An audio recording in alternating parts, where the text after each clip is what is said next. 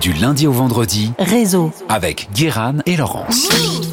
Dans le multiverse de la Silicon Valley euh, sont apparus de nouveaux super-héros, des patrons ou pseudo-penseurs superstars suivis de manière quasi religieuse par des fanboys. Steve Jobs, le boss de fin, euh, qui au moins lui produisait quelque chose, a fait des émules, qui vendent beaucoup de concepts basés sur rien, leur nom, les business gourous. Ils sont sur les réseaux, sur YouTube, un peu partout, et ils brassent du vent et des milliards, comme celui du jour. Arnaque, crime et putaclic, Adam Newman, WeWork, l'homme qui valait des milliards de rien. 2005. À New York, une femme marche d'un pas pressé. Elle tient un bébé dans les bras. Un homme l'attend devant une boutique de vêtements pour enfants. Son nom, Adam Neumann. Cet enfant n'est pas de lui. Il en a besoin pour impressionner les patrons de la boutique. Il a inventé le futur des habits pour les tout petits, crawlers. Un body pour bébé équipé de genouillères pour que votre enfant puisse marcher à quatre pattes sans jamais s'abîmer les genoux.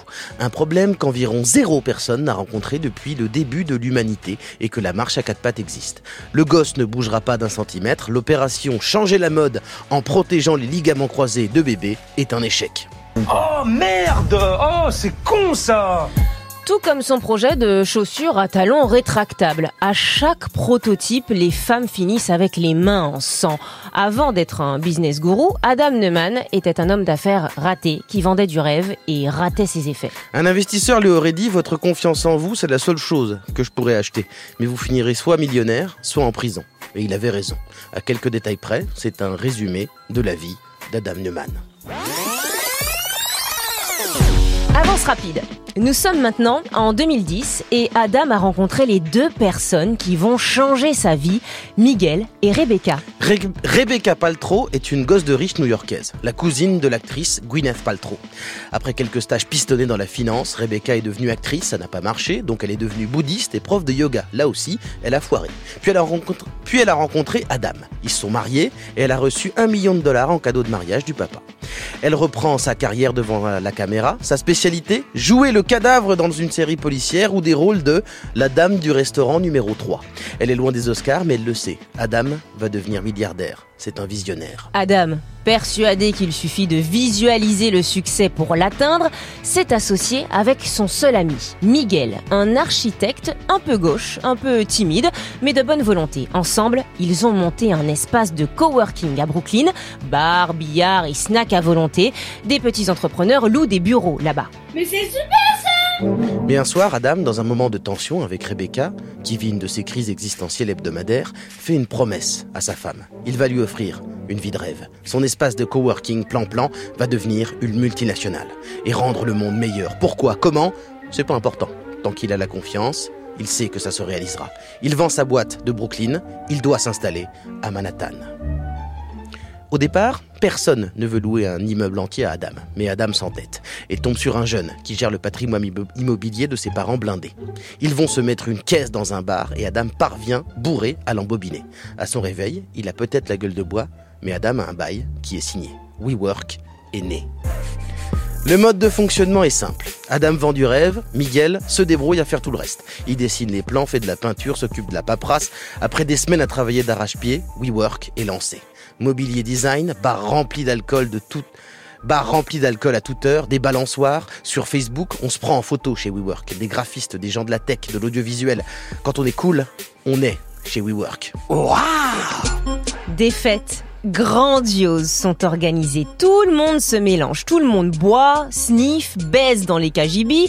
WeWork est la start-up qui monte, attire des investisseurs, des banques, des hedge funds, qui sans vraiment comprendre ce qui se passe, ont juste envie d'en être, de ne pas louper the next big thing. La future licorne qui rapporte des milliards. En 2013, des espaces WeWork sont dans tout le pays. La boîte est estimée à 40 millions de dollars. Adam est invité partout. Ça y est, il est devenu un business gourou, le fer de lance de la shared economy, le tout partagé, où plus personne ne possède rien, sauf lui, qui a des maisons partout. Et il vit son personnage à fond. Il déclame des phrases comme des prophéties. Il veut remettre l'humain au centre de tout. Il n'est pas businessman, il est en mission. Il n'a pas d'ambition, mais une vision. WeWork n'est pas un espace de coworking. C'est un futur géant de la tech qui utilise des datas pour optimiser le temps et les espaces de travail. Ce qui ne veut absolument rien dire, mais il embauche quand même une équipe d'ingénieurs pour faire quoi? On ne sait pas. I don't even know what that means. No one knows what it means, but it's provocative. No, it's not. It's Gets the gross. people going. Et ça marche. Adam fascine. Il est là pour inspirer, pour échanger, pour disrupter, jusqu'au coup de maître. Quand Mas, quand Masayoshi Son, l'homme qui a financé l'Amazon chinois Alibaba, investit plus de 4 milliards dans WeWork. Adam ne touche plus terre, il passe sa vie dans des jets privés. Il s'étend en Europe, en Asie. WeWork devient le plus gros locataire de Manhattan. Adam et sa femme lancent plusieurs autres projets, une école, des appartements, des salles de sport. Le principe séduit et tout le monde attend que WeWork entre en bourse. Toutes les banques se battent pour les avoir. On parle d'une valorisation boursière à 16, puis 20, puis 30 et début 2019, près de 50 milliards de dollars. Tous les employés de la première heure n'attendent que ça, vendre leurs actions promises lors de la signature de leur contrat et tous devenir multimillionnaires. Ça va péter.